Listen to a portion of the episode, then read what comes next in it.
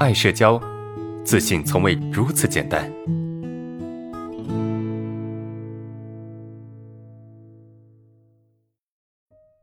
今天的第一个问题就是，呃，我父亲不敢与人社交啊，情绪不稳定，敏感多疑，谨小慎微，遇到事情呢理解片面，在家庭中不怎么沟通和说话，对别人很挑剔，不允许别人犯错。总是记着别人的不好，遇到事情很焦虑，反复洗手啊，仪式强迫，害怕得罪别人等等。呃，总之呢，和我奶奶一样，很不普通的一个人啊。这摆明了就是神经症。但是呢，为什么他们不寻求解决？而且我发现他不反省，好像不觉得自己有问题似的。几十年来一个样子。总而言之啊，我爸是一个很古怪的人啊，行为方式、思维和普通人都不太一样。呃，我怀疑是不是有人格障碍啊？求解答。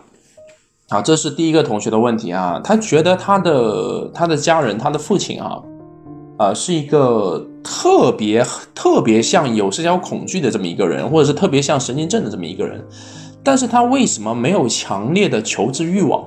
我们知道哈，有神经症哈，有一个特点，什么特点呢？就是想要解决的这个内心的欲望非常的强烈。那为什么他的父亲？这么明显的一些症状表现，他却没有很强烈的求知欲望呢？有两个可能的原因。第一个，他们寻求的解决方式啊，可能是你不知道的，对吧？他们可能在寻找某种解决方式，但是并不会让你知道，或者他们的认知里面觉得，哎，这样的问题就应该是正常的，而是熬过去的。他们很想解决，但是他们不知道用什么方式解决，他们没有一个认知。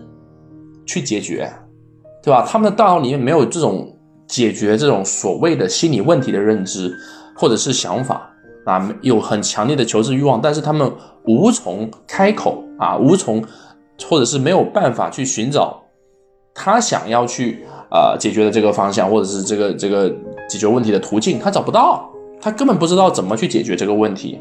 另外呢，他可能是自己在解决这个问题，但是他不让你知道。对吧？在你去告诉你家人你有社交恐惧之前，他们会知道你有社交恐惧吗？他们根本就不觉得你有什么问题，是不是？他们很难去发现你有什么问题，对不对？所以你觉得他情绪不稳定、敏感多疑，或者是谨小慎微，等等等等啊，这些都是你觉得的啊。那这些你觉得是来自于你内心，对吧？内心对这个表现的一种判断。所以你认为呢？他的这种表现应该是属于哎神经症，或者应该是属于啊社交恐惧，对不对？那他如果真的有神经症或社交恐惧，可能他的解决方式，第一个他不寻求解决，他觉得这是一种很正常的现象，对吧？他的这种正常就是去熬啊，去去忍受。第二种就是他在解决，只是你不知道而已。他用他认为对的方式解决，这是一个。那另外一个呢？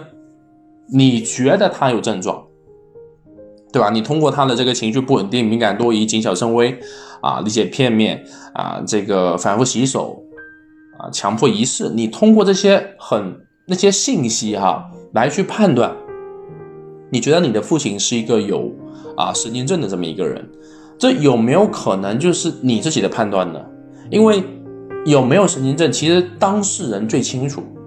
我们没有办法通过他的简单的行为，哎，就来认定说，哎，这个人他有神经症，这个人有社恐，那个人有强迫，其实是不容易的啊。除非他症状非常极度的明显，否则一般情况下有这些症状你也是看不到的。我身边啊有一些朋友，他们呢或多或少有某种症状，他也明确跟我讲了，但他没有跟我讲之前，我是发现不了的。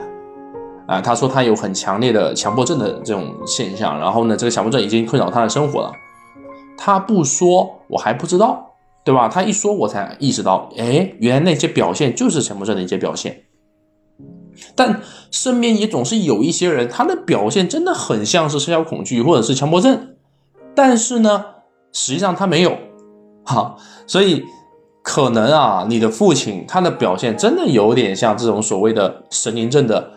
症状表现，但并没有达到诊断标准，或者是并没有到症状的这个级别，明白吗？啊，所以这就是你的一个怀疑。你说他会不会有人格障碍？这个我也不能够确定，啊，我也不能够确定啊。但是呢，不太可能有啊，不太可能有人格障碍，明白吗？啊，因为人格障碍的人不太可能是那么一种表现哈。人格障碍的人其实不太可能是你所说的这些表现。